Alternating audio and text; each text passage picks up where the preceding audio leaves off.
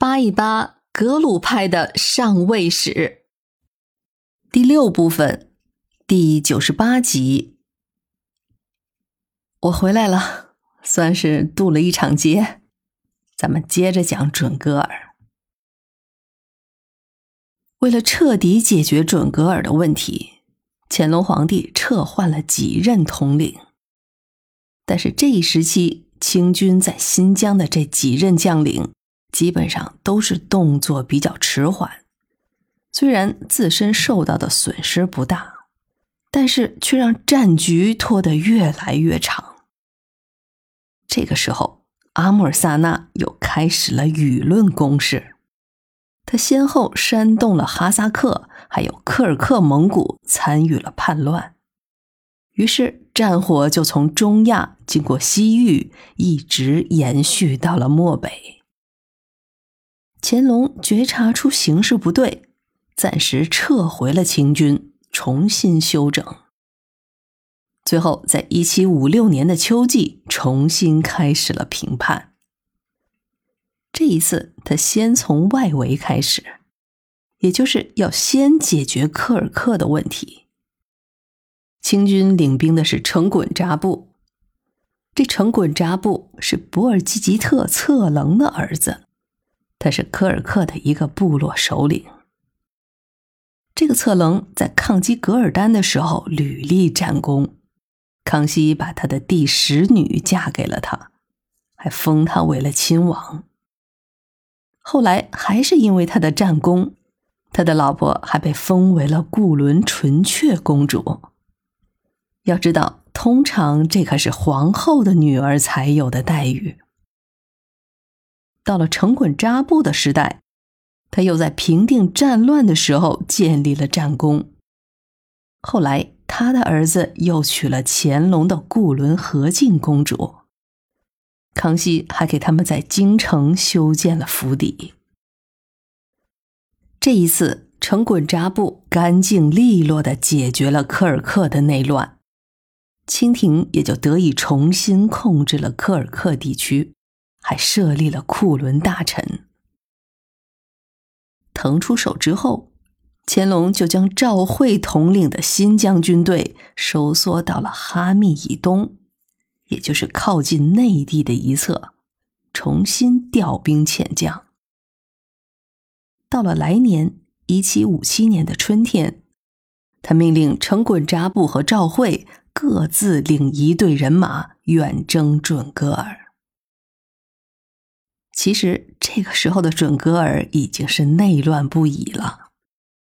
清军一路攻击，基本上就算是兵不血刃的就收复了伊犁。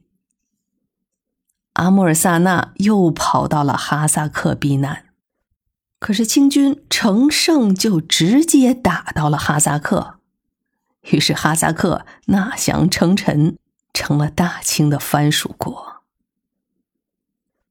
哈萨克的纳降意味着阿穆尔萨纳失去了庇护，在乾隆皇帝的要求下，他的那个老丈人，也就是哈萨克的阿布赖汗，准备将他绑了送给清军。可是他竟然又是提前探听到了消息，这一次他继续逃向西北，最后跑到了俄罗斯去避难。当然了。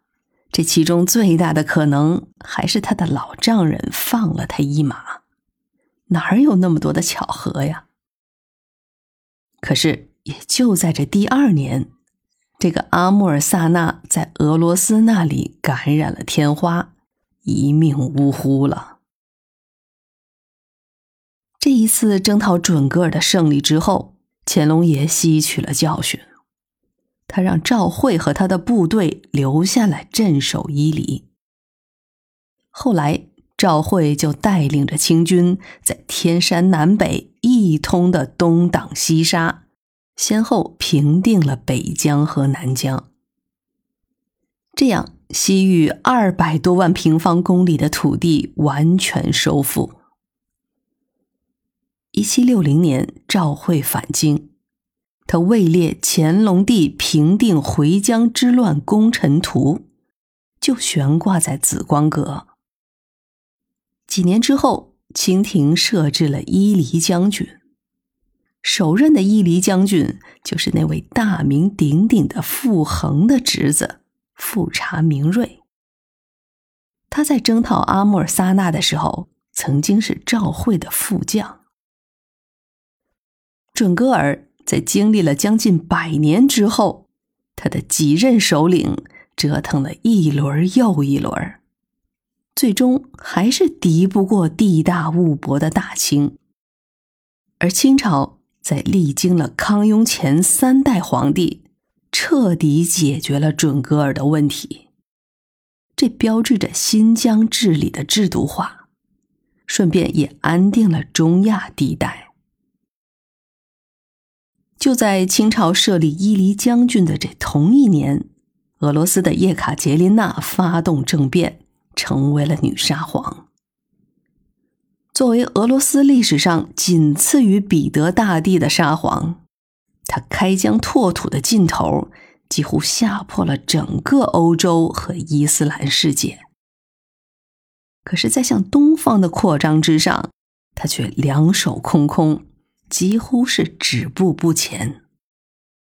我们试想一下，如果清朝不是提前解决了新疆和中亚的乱局，以他的个性，大清的西北边境还不知道会是什么样子呢。从这一点上说，康熙、雍正和乾隆，他们都曾经不顾一众大臣的反对，执意征讨准噶尔。这种执着，至少从结果上看是极其明智的。当然，新疆的事情还远没结束，还有大小和卓的问题没解决，不过那就是后话了。